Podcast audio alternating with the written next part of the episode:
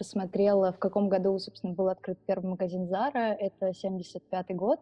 H&M чуть раньше, в 64-м.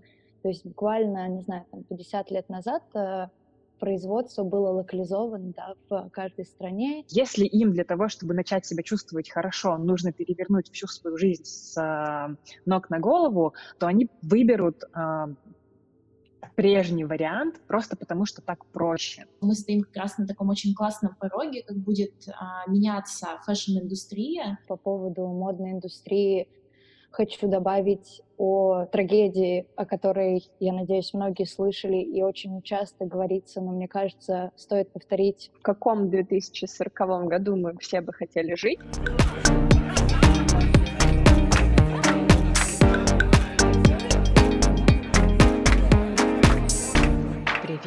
Я Даша, основатель проекта «Жить внимательно» и создатель комьюнити «Одноволновых».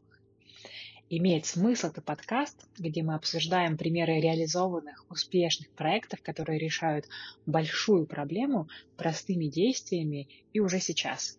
Проектов, в которых делают больше, чем говорят. Всем привет! Я... Меня зовут Вера. Я э, из команды «Жить внимательно», и сегодня я буду модерировать Э, нашу встречу. Я напомню, что мы встретились сегодня, чтобы поговорить про осознанное потребление и устойчивое э, развитие в э, бизнесе и вообще в жизни, и про то, что сегодня каждый из нас уже может сделать э, для того, чтобы э, облегчить жизнь нашей планете и вообще в целом э, как-то более внимательно начать относиться к окружающей среде. И я, наверное, передам, Даш, тебе слово, чтобы ты тоже всех поприветствовала, и дальше мы начнем. Привет всем! Я уверена, что это будет интересный разговор, потому что каждый из э, людей, который будет сегодня выступать, у них есть серьезно большой прям бэкграунд, есть причины, почему они делают так, а не иначе. Есть причины для выбора, есть понимание проблемы и понимание решения, которое, собственно, сейчас интегрируется в, в действие э, в, разных, в разной форме, в разных бизнесах, в разных видах деятельности. Э, я занимаюсь ментальным здоровьем последние пять лет. У меня есть такая формулировка, что осознанность — это когда не все равно. Мне не все равно, как бизнес работает, как я, какие отношения у меня с мусором, во что я инвестирую деньги, когда я делаю какие-либо покупки. И для меня вот это такие простые бытовые действия, которые я делаю, выборы ежедневные, это и есть осознанность, а не какая-то там штука большая, светлая, не знаю, радужная, сидящая в Гималаях. Нет, настоящая духовная, настоящая духовность, такая глубокая мудрость — это вот то, как мы каждый день живем. И сегодня мы будем говорить про ментальное здоровье, но которое в действиях просто выражается. То есть мы все такие классные, умные, а что делаем мы, собственно, в жизни? Как наша концепция о себе с нашими действиями сочетается? И как, может быть, это можно сделать эффективнее, как это можно сделать а, вместе, как может быть как мы можем друг друга поддерживать, как мы можем быть, а, как мы можем становиться партнерами а, через разные бизнесы. Меня вот на вебинаре у Нелли как раз эта идея очень вдохновила, идея share economy, когда отходы одного бизнеса становятся сырьем для другого бизнеса. Это очень э, классный, здоровый пример того, что мы, собственно, можем делать. И начнем мы, наверное, с э, такой базовой штуки. Э, какая проблема глобальная, э, о которой вы узнали, она побудила вас начать переводить бизнес и вообще свой образ жизни в более такое sustainable русло. И я знаю, что Даш с Лизой хотели начать с этого вопроса.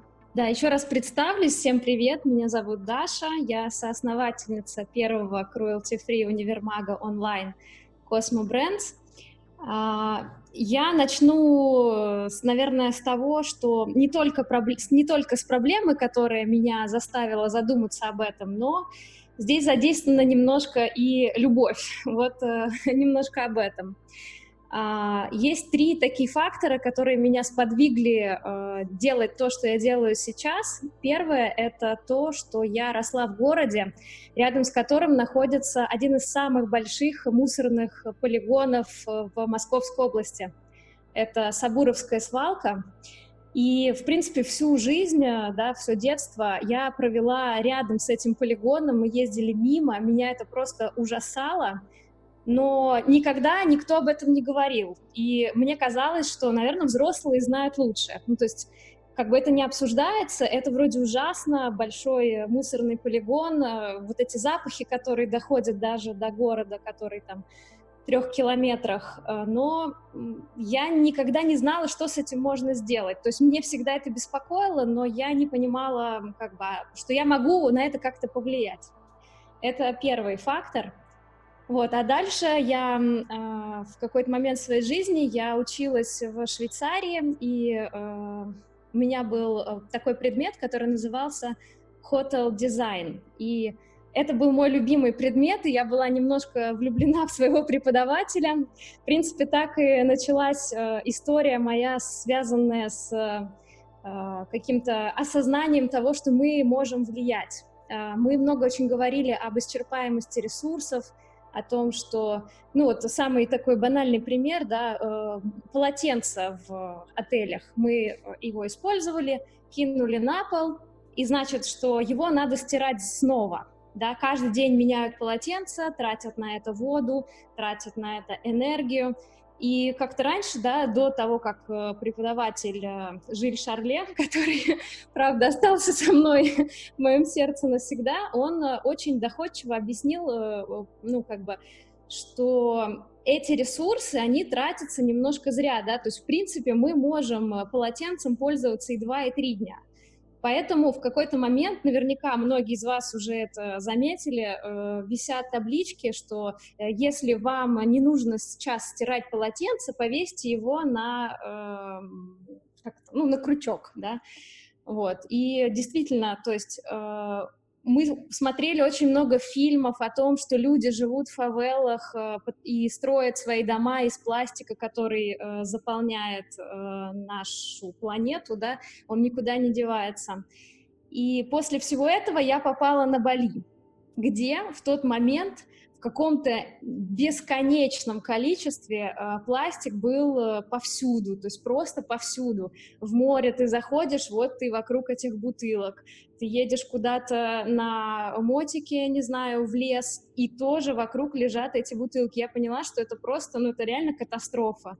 И если мы сейчас не предпримем что-то, да, в тот момент я вот конкретно начала осознавать, что да, я это замечаю, Э, я могу об этом говорить, я могу э, взять и не покупать этот пакет э, лишний, да, или не покупать эту лишнюю бутылку, и это уже очень большое действие.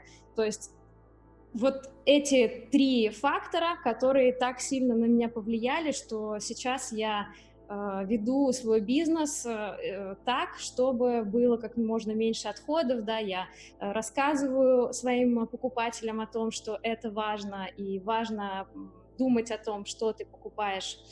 Наверное, вот так. Привет, меня зовут Таня, я тоже коротко представлюсь, собственно, к моей учебе в Берлине, устойчивому развитию в моде и креативных индустриях. А, меня привела тоже а, личная история и мои слова. Они попадают в слова Даши про, собственно, ежедневный выбор и а, каждодневные наши действия, которые становятся суммой одного общего результата. И три года назад я начала сортировать мусор, и я физически действительно почувствовала, как просто каждая упаковка на полке в какой-то момент становится, то есть она не идет в корзину, где она становится невидимой, а просто ты физически ощущаешь ее на своем балконе, либо в тот контейнер, который ты ее складываешь, и ты действительно понимаешь, что твоя, твое ежедневное действие, твои ежедневные покупки, они просто вот перед тобой, собственно, твой результат, и действительно, когда ты начинаешь масштабировать это, на размеры даже района, дома, и ты понимаешь какое-то огромное количество, и, собственно, вот та практика, и то твое ежедневное действие, которое ты, и тот инструмент, который ты можешь э, менять, это, собственно, ты есть сам. Какая основная проблема мешает именно вашей сфере переходить на более устойчивую э, путь, на более устойчивый путь развития? И я вот Таня у нас тут есть секретный чат, где мне говорят, кто следующий. Вот и Таня пишет, что она будет э, откроет этот вопрос. А, да, мне бы очень хотелось, чтобы у модной индустрии была всего одна глобальная проблема, но, к сожалению, проблем очень много. И чтобы понять их размеры, я немного расскажу о размере рынка по разным данным, по разным источникам. Он от полутора миллиона до двух а, полутора до двух триллионов долларов. Это очень-очень много нулей, и чтобы было это а, проще представить, э, можно подумать о седьмой э, крупнейшей экономике мира. Мы говорим о таких странах, как Великобритания, Франция или Италия. То есть размер всей индустрии равен, собственно, экономике одной из этих стран. И это действительно поражает воображение. И, в принципе, уже комплекс проблемы, он становится более яснее. А, следующий этап — это, собственно, наша прекрасная глобализация, которая раскидала все процессы по всему миру и развитие транспортной системы и, собственно, вот эта сеть, глобальная сеть поставщиков, а, которая не так прозрачна, как кажется на самом деле, то есть мы не понимаем, где, как, э, собственно, произвелось сырье, какие химикаты туда добавлялись, как трудится фермер на земле и вообще в целом, как эта вещь, которая на, на нас сейчас э, надета, как, э, как вообще она была произведена. И хочется еще добавить, что каждый шестой человек на планете работает в индустрии моды, и каждый, каждая вещь проходит через сто пар рук. Если мы начинаем так думать о любой нашей футболке или худи, это действительно немного переворачивает э, сознание, что действительно настолько много людей э, по всему миру задействовано. И, собственно, да, вот масштаб. Э, и э, я специально посмотрела, в каком году, собственно, был открыт первый магазин Zara. Это 75-й год. И H&M чуть раньше, в 64-м. То есть буквально, не знаю, там 50 лет назад э, производство было локализовано да, в каждой стране, и, соответственно, когда на рынок пришли масс-маркет-гиганты, они придумали эту систему, да, сокращение расходов производства, увеличение своей собственной прибыли, и тем самым, собственно, их э, главная цель, да, это экономика и экономический рост, и абсолютное, ну, не обращать, они не обращают внимания на Э, сейчас, конечно, это меняется, на социальные и экологические проблемы, что вызывает, э, конечно, тот климатический хаос, которым мы все как бы сейчас являемся свидетелями. Ну и, собственно, да, мода является одной из самых загрязняющих индустрий среди всех индустрий. Поэтому вот если вкратце а, говорить о проблемах, и понятно, что если мы идем глубже-глубже, то это сокращение биоразнообразия, а, нагревание планеты и да, очень-очень много можно, в принципе, разбирать э, глубже. Привет!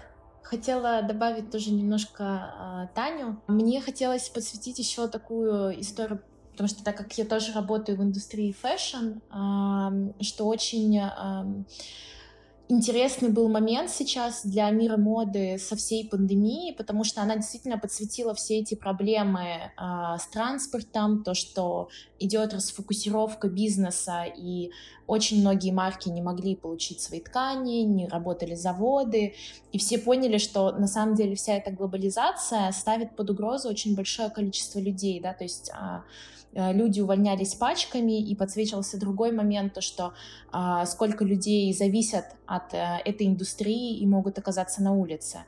Но также подсветил и момент, что когда люди не покупают несколько месяцев э, очередную модную вещь, никто от этого не умирает, и у них э, они начали разбирать свои гардеробы, чистить их, понимать, и, э, ну, совершать более осознанные покупки. И мне кажется, что мы стоим как раз на таком очень классном пороге, как будет меняться фэшн-индустрия, потому что она действительно, вот все, все последние события очень сильно на нее повлияли, Возможно, это не так заметно, потому что корпорации еще пытаются сдерживать а, там всеми способами а, свои компании или какие-то новости не доходят, но на самом деле идет глобальные перевороты, которые очень сильно повлияют и будут еще два года докатываться до обычного потребителя. Прошлой осенью а, была в Стокгольме, а, и там уже начинает Zara и H&M тестировать в своих витринах second-hand, Uh, то есть, uh, как бы, вообще говорят, что секонд-хенд uh, вырос на 700% uh, за последние полгода uh, по развитию, да, увеличению масштаба, и что уже даже глобальные корпорации начинают тестировать на своих как бы, площадках этот формат, что это уже становится нормой, и все понимают, что как бы надо down немножко в производстве. Вот. Поэтому это как бы с одной стороны действительно гигантская проблема, но с другой стороны а, все, что сейчас происходит, оно действительно глобально влияет на вот эти вот э, изменения, и я бы не побоюсь слова осознанность а, в производстве моды. Меня зовут Олеся, я создательница проекта No Plastic is Fantastic. Очень сильно надеюсь, что вы все знакомы с проектом. А, и у нас еще с девушками есть э, а, Zero Waste Sustainability School, а, онлайн-школа. И в последнее время я стала все больше и чаще сталкиваться с немного другой проблемой, вот как бы только что сказала э, Дарья, что а, проблема в том, что незнание информации, но, к сожалению, а, мне кажется, что очень много сейчас а, стало узнавать э, людей об этой ситуации, да, о том, что какие-то существуют проблемы в мире с экологией, но они стали закрывать глаза на это. Это по большей части происходит, происходит из-за экономической обстановки, в первую очередь в нашей стране, да. А, соответственно, просто элементарно у людей а, на первый, на первый план выходят совсем другие проблемы. И когда они видят, что параллельно еще, еще возникают проблемы а, и ситуации, связанные с экологией, с э, окружающей средой. А, очень многие люди просто закрывают э, на это глаза, стараются не обращать внимания и пытаются всегда пенять на то, что не хватает а, каких-либо ресурсов, недостаточно что-то сделало государство, а, недостаточно готово общество или еще что-то. Но хочу заметить, что вот я в этой теме кручусь где-то, наверное, больше четырех лет. А, я стала замечать, что прогресс э, невероятный в России, просто невероятный. Люди очень сильно интересуются этой сферой, и очень многие задумываются об этом, задумывались еще и до того, как это стало а, на слуху, и все об этом стали говорить, но не могут, а, скажем так, поставить эти проблемы на первый план ввиду вот а, каких-то своих личных интересов, да, экономических а, а, в первую очередь. Я думаю, что в нашей стране это самая первая проблема, как бы первая такая проблема, и наравне, мне кажется, с незнанием. Мне кажется, что мы сейчас как раз может, поговорим про то, что вообще произойдет, если мы не перестанем так себя вести, как человечество, что нас ждет, где мы окажемся, а еще поразмышляем на тему того, вообще у кого больше власти для решения этой проблемы, у потребителей или у производителей, кто более существенно на это может повлиять как раз. Потому что мы так проблемы, проблемы, а что будет-то? Это как ну, что нас ждет, если мы не развернемся. Всем привет, меня зовут Анна Птичкинс, и я занимаюсь, собственно, тканями, материалами, фурнитурой, работаю со швейными производствами. То есть я видела, как это вообще все производится, сколько тонн воды уходит на покраску наших прекрасных футболок, джинс и так далее. И меня очень сильно впечатлило, вот, да, если говорить про то, что а что же будет? В Бангладеше есть целый регион, который... Это вот земля, и такие огромные свалки просто отрезов отходов от одежды. То есть это просто огромная такая свалка, где просто старая одежда, еще что-то. Да, то есть не только мусор, это прям целый регион у них там. В интернете есть абсолютно бешеные фотографии с, с этими свалками, как люди пытаются там что-то перебирать эту одежду, стоят такие на горе, и перебирают там какие-нибудь штаны. Может быть, что-нибудь найдут. Может, что-нибудь с этим придумают, что можно с этим сделать. По поводу модной индустрии хочу добавить о трагедии, о которой, я надеюсь, многие слышали и очень часто говорится, но мне кажется, стоит повторить, повторять про нее снова и снова. А, в 2014 году, опять же, в Бангладеше произошло разрушение фабрики Рана Плаза, которая стала таким огромным, ну, собственно, начало и той самой модной революции, в переводе с английского Fashion Revolution, движение зародилось как раз в этом году, а, и это просто а, огромный резонанс в медиа и в умах, и в мышлении людей произвело о том, в каких условиях работают люди, в каких условиях делается одежда, и что, собственно, какой ценой все это а, все это производится. И на самом деле недавно услышала очень э, такую глубокую мысль про, собственно, fast fashion, то, что все равно кто-то платит то есть мы видим эту футболку, которая стоит, не знаю, 500, э, там 200-300 рублей, но мы не задумываемся, там, да, какой ценой она произведена, и все равно, что в нее заложено намного больше, чем, э, чем эта цена. Я вижу, я с, точки зрения ментального здоровья, я как не специалист по sustainability, у меня нет своего собственного производства, э, я могу рассказать э, о том, что люди чувствуют. Ну, это то, с чем я сталкиваюсь. А, Олеся немножко, мне кажется, эту тему как раз задела, когда сказала, что люди отодвигают, не смотрят на эту проблему. Они сказали, э, ее причина была финансовая, и я с этим тоже согласна. В том числе а, это еще эм, людям очень сложно смотреть на большую проблему, которая невыносимая, от которой они начинают испытывать чувство вины, с которым невозможно справиться, а, и продолжать делать ничего. То есть если эм, есть такой сложность внедрения изменений. То есть если им для того, чтобы начать себя чувствовать хорошо, нужно перевернуть всю свою жизнь с э, ног на голову, то они выберут э, прежний вариант просто потому, что так проще. А, потому что для того, чтобы измениться, нужно приложить огромное количество энергии. И чувство вины, оно начинает, оно сначала как бы тебя толкает, чтобы что-то менять, а потом оно тебя начинает блокировать, потому что в состоянии чувства вины быть долгое время очень сложно. И ум, он начинает прямо отталкивать, не смотреть туда, в, в эти причины, и, в общем, заниматься какими-то другими штуками, чем-то, на что я могу повлиять. Ну, тут не могу повлиять на, гло- на глобальное потепление или на большие проблемы с э, фэшн-индустрией. Ну, и вообще не буду туда смотреть. Ну, знаю, что свалка там есть, что у нас отходы хранят в России. Ну, мне больно, в общем, думать об, этом. Не буду вообще об этом думать. Ум работает таким образом. Ум, уму очень сложно находиться в контакте с э, таким постоянным раздражителем. Сложная задача, которая не сложная, которая ну, не эксперты должны решать, она многоуровневая. Ее нужно решать всем вместе. И вот эта штука, знаете, 5% людей, если они начнут меняться, они создадут критическую массу изменений.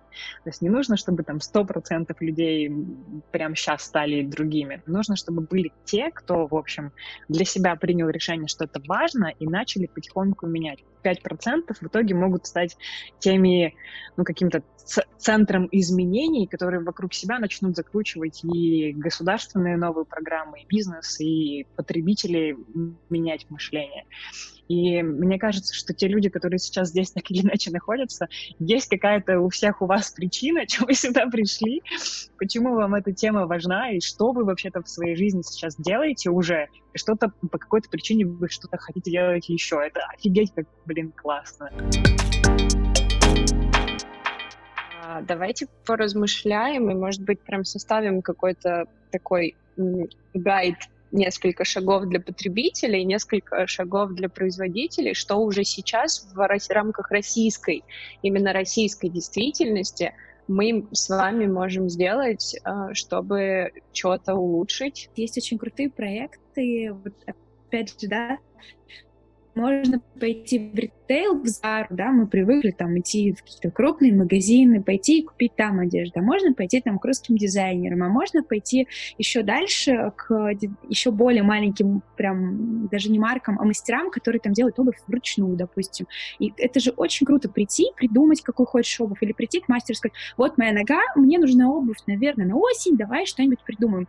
И вам могут сделать обувь вручную под вас. Это же это настолько сильно, когда вы потом ходите в такой обуви. Есть мастера, такие тоже мини-марки, которые вяжут свитера вручную, но это же космос какой-то. Когда вы последний раз ходили в свитере, который связал вам кто-то вручную, не огромный станок, а вручную, это же сколько силы в этой одежде, сколько в ней энергетики, сколько, насколько это крутое ощущение, когда ты надеваешь что-то такое сделано для тебя, ну или даже просто вручную, то есть можно просто чуть-чуть чуть-чуть менять свой ну, реш... подход к покупкам. В общем, такое тоже есть, это очень клево нашей школе, например, уже год, и в течение года а, несколько человек реализовали просто потрясающие проекты. Это там, не знаю, от переработки одноразовых кофейных стаканчиков безводным способом до, а, не знаю, там химчисток э, специальных. И эти идеи, они на самом деле все э, на поверхности. Просто должен любой бухгалтер а, который узнает о том, что существуют такие проблемы, он должен понимать, э, узнавать информацию, да, э, я считаю, что это очень важно, самообразовываться, и далее действовать, исходя из своей деятельности. Потому что очень часто люди думают, что вот я интересуюсь темой устойчивого развития, значит, я должна обязательно становиться а, либо а, экологом, либо экоблогером, либо выступать, либо открывать, там, не знаю, Zero Waste магазин, а, либо открыть пункт переработки раздельного сбора от, отходов, завод по переработке или что-то в этом духе. Но на самом деле эффективнее всего, а, Даша уже классно подметила, это если каждый из нас будет в своей сфере деятельности открывать новые ветки, да, то есть э, развивать деятельность более устойчива, ту, которой он изначально и занимался. То есть бухгалтер, например, может вести безбумажный какой-то электронный оборот документации.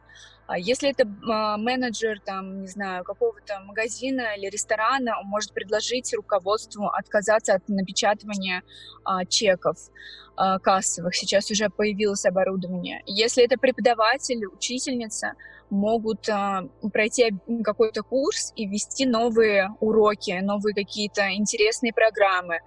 И, например, допустим, человек увлекается кроссовками, открыть химчистку для кроссовок, чтобы продлить там одежде и обуви а, жизнь. И вот так можно идти, на самом деле это будет очень эффективно в разные стороны и в каждой разной сфере. Вот э, мне кажется, что это было бы очень здорово, если это происходило бы от нас, от всех, и после самообразования, а, после получения нужной информации дальше идти вот уже от своей личной деятельности. Всем привет, меня зовут Лиза, Cosmo Brands Online, универмаг э, косметики, который не тестируется на животных. Хотела вернуться к практике потребительницы, то есть каждый день, что я вот могу сделать для того, чтобы быть более осознанно, э, более э, этично делать свой выбор. Я заметила такую вещь глобально легко смотреть на такие вопросы, как там отказаться от пластика, э, меньше покупок. В глобальном как бы масштабе на это эта идея хороша и многим кажется классной. Но что делать каждый день, когда отовсюду выпрыгивают симпатичные маечки, симпатичные помады и все вот еда в красивых упаковках, которая не перерабатывается. Что делать, когда вокруг столько соблазнов? А, так как вот в сфере а, этичного потребления и вот этой всей зеленой а, зеленого движения достаточно давно, я нашла для себя такой выход, которым хочу поделиться. Каждый раз, когда я сталкиваюсь с чем-то соблазнительным, например, не знаю, тоже кофе в стаканчике, когда у меня нет своего, или новая шмоточка, я задаю себе вопрос, какую жизненную стратегию я сейчас реализую, делая этот выбор. А, то есть маленькое ежедневное какое-то движение, покупка чего-то ненужного, я смотрю на нее, стараюсь смотреть на нее с перспективы жизненной стратегии. И если моя жизненная стратегия — это забить шкаф шмотками, которые я одену один раз, и они покроются катышками после первой стирки, то окей, тогда я готова, иду и покупаю вещи там в том же H&M. Если моя глобальная стратегия э, в жизни быть осознанной, э, там, не знаю, откладывать э, какие-то деньги на большие проекты, э, покупать вещи, которые будут со мной долго, если я отвечаю себе на этот вопрос, я, мне легче сделать правильный выбор, то есть отказаться от ненужных покупок или выбирать более устойчивые бренды.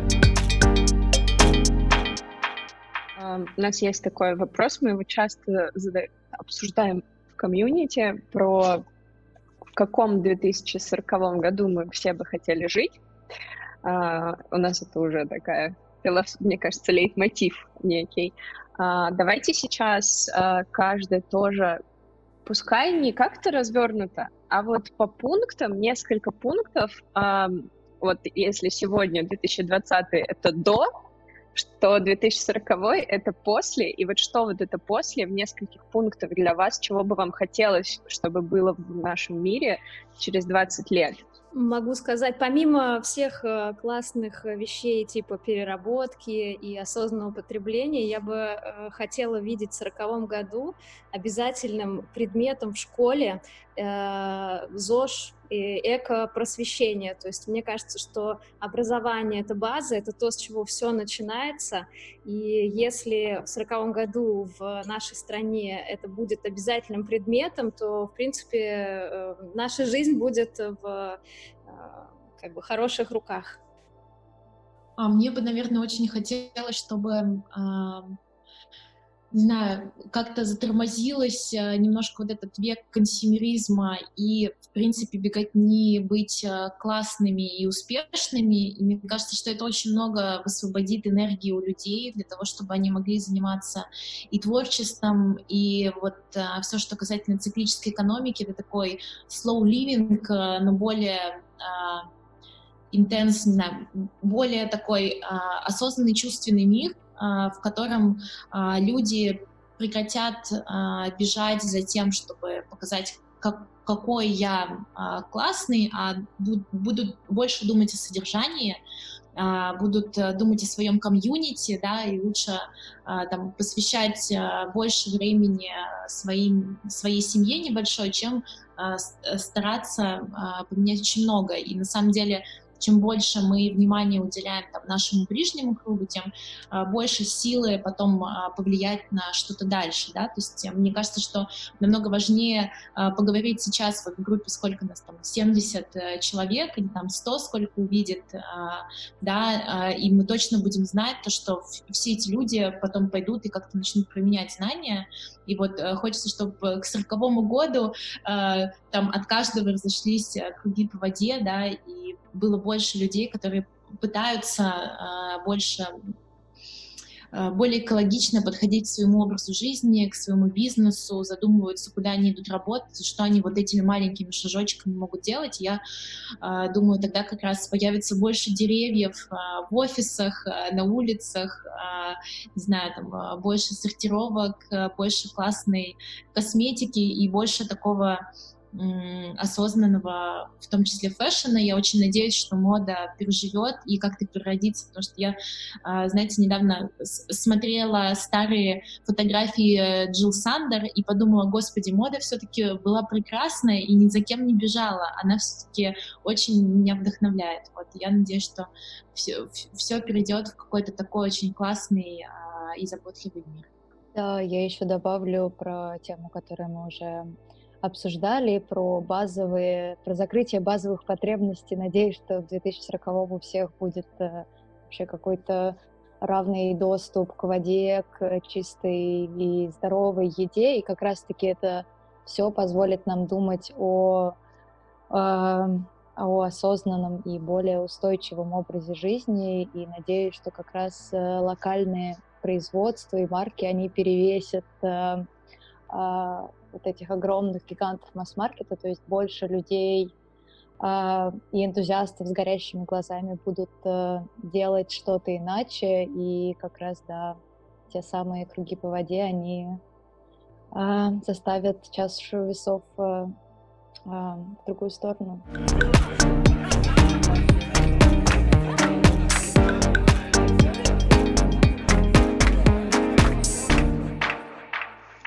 Спасибо, что были с нами до конца.